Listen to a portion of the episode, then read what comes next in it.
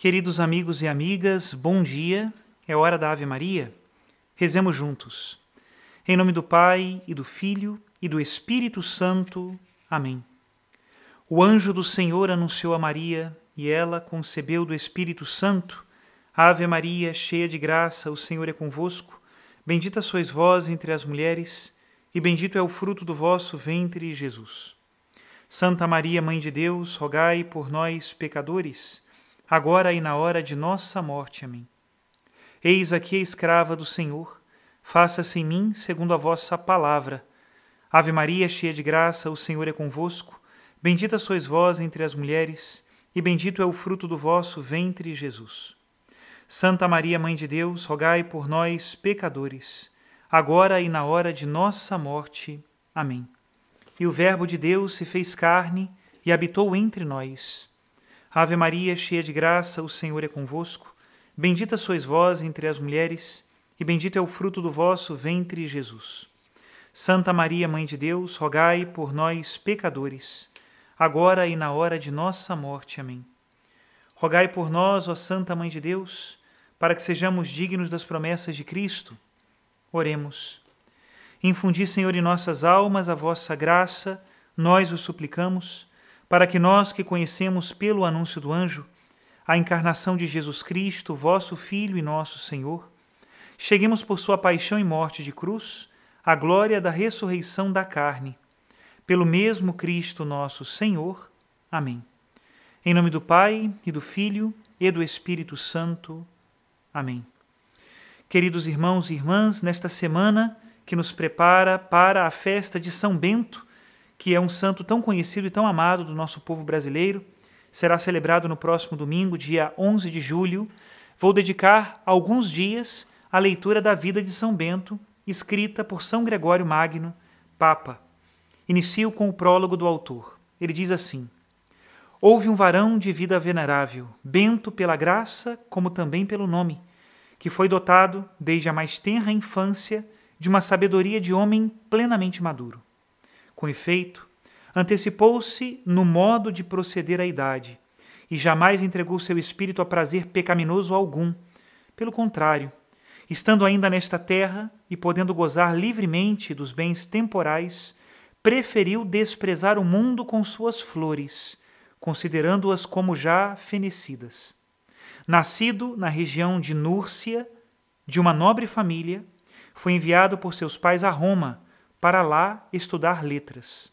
Mas, vendo que muitos se deixavam arrastar no estudo para o caminho dos vícios, recolheu o pé que quase pusera nos umbrais do mundo, por temor de que, se chegasse a conseguir um pouco da ciência desse mundo, acabasse depois por cair totalmente no fatal precipício.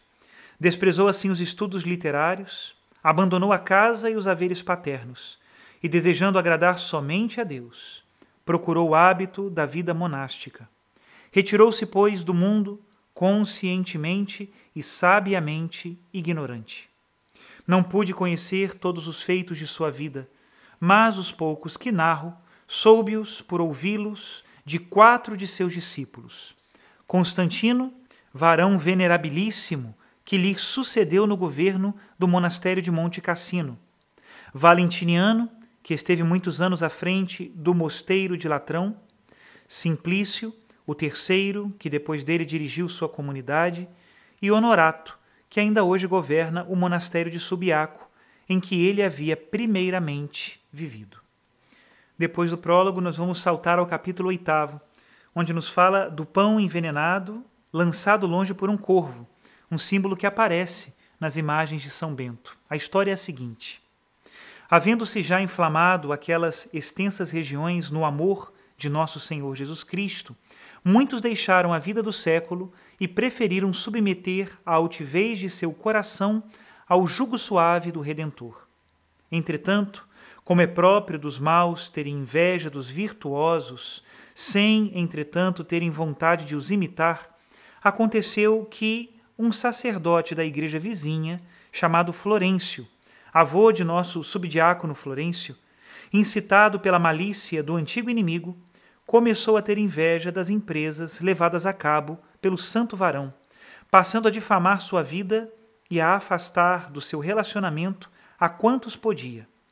Mas, vendo que já não lhe era possível impedir seus progressos, que cada vez mais crescia em prestígio e que, ademais, muitos eram incessantemente atraídos para uma vida melhor pela fama de sua reputação, abrasava-se cada vez mais na chama da inveja e piorava dia a dia, porque desejava os louvores que a vida santa de Bento atraía, sem, contudo, querer levar vida louvável. Obcecado, pois, pelas trevas da inveja, chegou a ponto de mandar ao servo de Deus onipotente um pão envenenado como presente. O homem de Deus, por sua parte, aceitou com agradecimentos, mas não lhe era desconhecido o mal que o pão ocultava. Ora, na hora da refeição, era costume vir um corvo da floresta vizinha e receber alimento de suas próprias mãos. Tendo vindo, como de costume, o homem de Deus lançou ao corvo o pão que o sacerdote lhe enviara e ordenou: Em nome de Jesus Cristo, nosso Senhor, toma esse pão e lança-o em algum lugar onde não possa ser achado por homem algum. Então o corvo, abrindo o bico e estendendo as asas, começou a revoar e a grasnar em torno do pão, como se quisesse significar que desejava obedecer, mas não podia cumprir a ordem. E o homem de Deus lhe ordenou novamente, dizendo: Toma-o, toma-o sem medo, e lança-o num lugar onde não possa ser encontrado. Depois de alguma hesitação, afinal, o corvo o pegou com o bico, e levantando o voo, foi-se. Ao cabo de três horas, depois de ter lançado fora o pão, voltou para receber das mãos do homem de Deus o alimento costumeiro. E o venerável pai, vendo que o ânimo do sacerdote ousava contra sua própria vida, mais se condoeu dele do que de si mesmo. O referido Florencio, entretanto, já que não pôde matar o corpo do mestre, encendeu-se em desejo de perder as almas dos seus discípulos, e assim introduziu no jardim do mosteiro de Bento sete moças desnudas, que de mãos dadas puseram-se a dançar longamente diante deles, inflamando suas almas com a perversidade da lascívia. Vendo o santo varão de sua cela e temendo muito pela queda de seus mais caros discípulos, considerou que tudo aquilo se fazia com a intenção de persegui-lo a ele somente, e resolveu evitar a ocasião daquela inveja de seu amigo.